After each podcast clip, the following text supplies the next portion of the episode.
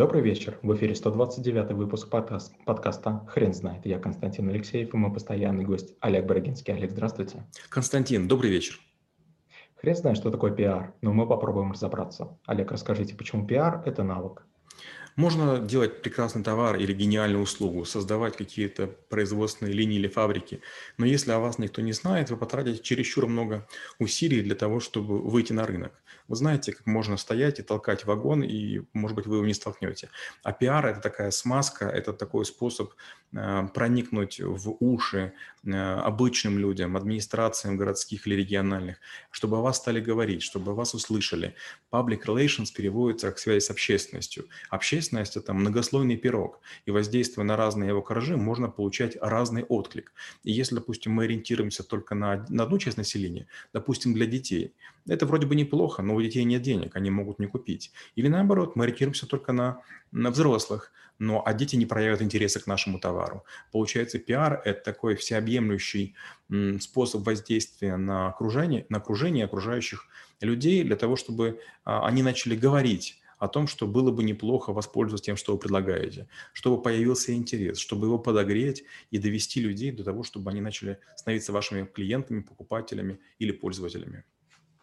Олег, а черный пиар – это тоже пиар?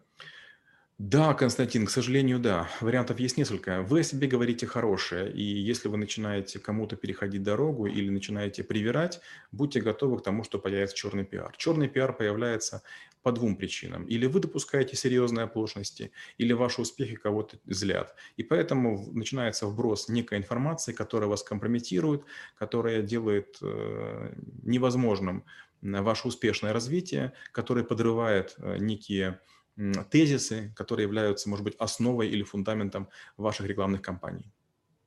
Мы можем описать процесс эффективного пиара. Да, безусловно. А, вам необходимо понять, с кем вы имеете дело. Иногда говорят, что есть понятие, как стейкхолдеры. Стейкхолдеры – это люди, которые имеют на вас влияние. Казалось бы, мы продаем детские велосипеды. Мы должны ориентироваться на деток? Ну да, они должны нас хотеть. Мы должны ориентироваться на маму? Ну да, мама должна папу говорить. Мы должны папам сообщить, что велосипед интересный? Да, потому что папа платит деньги. А бабушки, а дедушки, а там какие-то, может быть, организации общественные, а может быть каких-то людей, которые занимаются продюсированием клипов или фильмов. Мы можем ставить нашу продукцию в какой-то крутой фильм, какой-то крутой ролик и больше ничего не делать. Людям вдруг захочется, чтобы мы как бы им предоставили такой товар или услугу. Иногда это называется product placement. Допустим, очень часто бывает то BMW, то Mercedes, то Audi используются в различных фильмах с гонками. И потом вдруг люди говорят, вау, Audi круто зарисовалась. Как бы Audi, да, интересно. Но этого мало, нужны еще мероприятия поддерживающие. Например, у вас есть э, какой-то кинотеатр, идет премьера, и там будут главные герои. Если они приедут на этом же Audi или на похожем, это еще сильнее укрепит э, вашу марку. Если вы поставите 2-3 машины в фойе, люди, разгоряченные и актерами, и их приездом, и возможность фотографироваться, оставят много изображений с тегами, которые вы им предложите. Это тоже часть пиара. Если вы потом, допустим, этот автомобиль подарите кому-то очень уважаемому, известному, и этот человек будет на нем часто появляться, это тоже часть пиара. Каких грубых ошибок стоит избегать? Не на все педали можно нажимать. Иногда некоторое воздействие на людей вызывают у них оторопь, а, брезгливость или какую-то другую нежелательную реакцию. Простой пример. Есть выдающиеся актеры, скажем, сейчас не повезло Джонни Деппу, он судится со своей бывшей женой. Это привело к тому, что его выгоняют из разных кинокартин, хотя, мне кажется, играет просто, просто гениально. Вот у него, к сожалению, плохой пиар. Э, то, что он делает, те ошибки, которые он совершает, его отношения с наркотиками, с алкоголем, склонность к насилию, она постоянно муссируется. Возможно, было бы проще откупиться от жены, дать ей, там, допустим, сотню миллионов.